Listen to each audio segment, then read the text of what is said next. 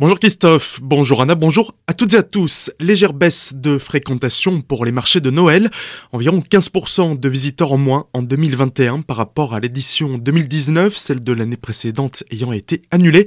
Sur la période des marchés du dernier week-end de novembre à fin décembre, près de 5,2 millions de nuitées ont ainsi été réservées en Alsace.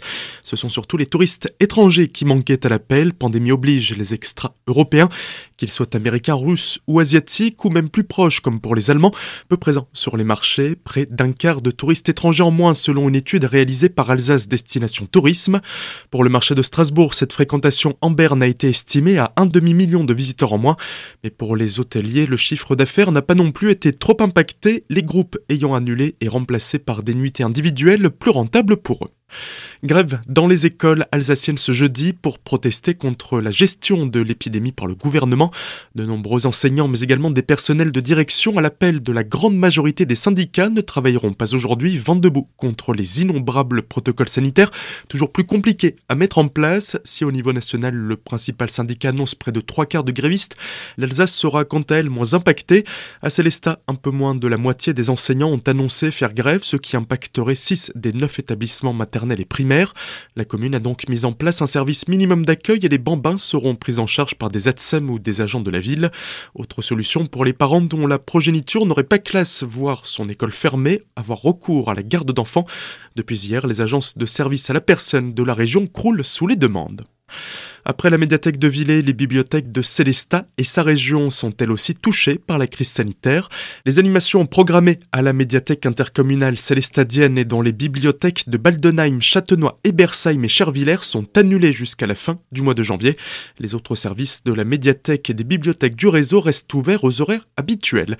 À noter également que la médiathèque du Val d'Argent située à Sainte-Croix-Mine est fermée, mais quant à elle, pour problème technique, suite à un problème de chauffage, la structure a dû fermer quelques jours et ouvrira ses portes dès mardi prochain. Coup dur pour le TAM, le théâtre alsacien de Meckenheim. La troupe avait repris les répétitions pour présenter début février à Markolsheim une pièce sur les problématiques d'environnement.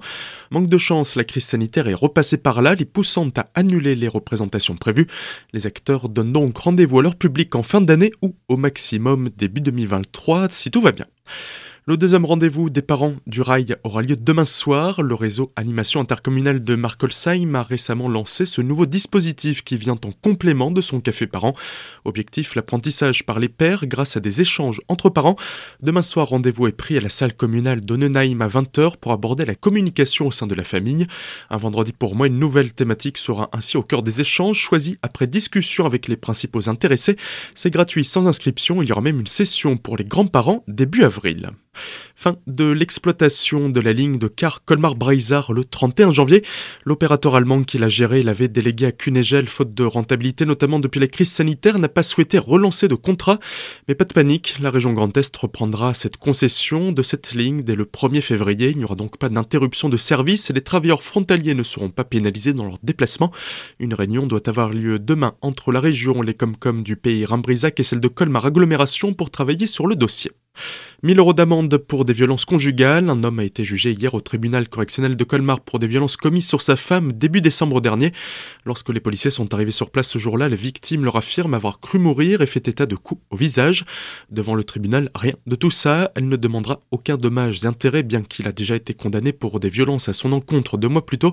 Il sera finalement reconnu coupable de violences conjugales car il a tiré par le foulard pour la faire rentrer dans l'appartement alors qu'elle cherchait à en sortir. Pour ce fait, il a été condamné à 1000 euros d'amende. Tout de suite, le retour de la matinale avec Christophe et Anna. Très belle matinée à l'écoute de votre radio.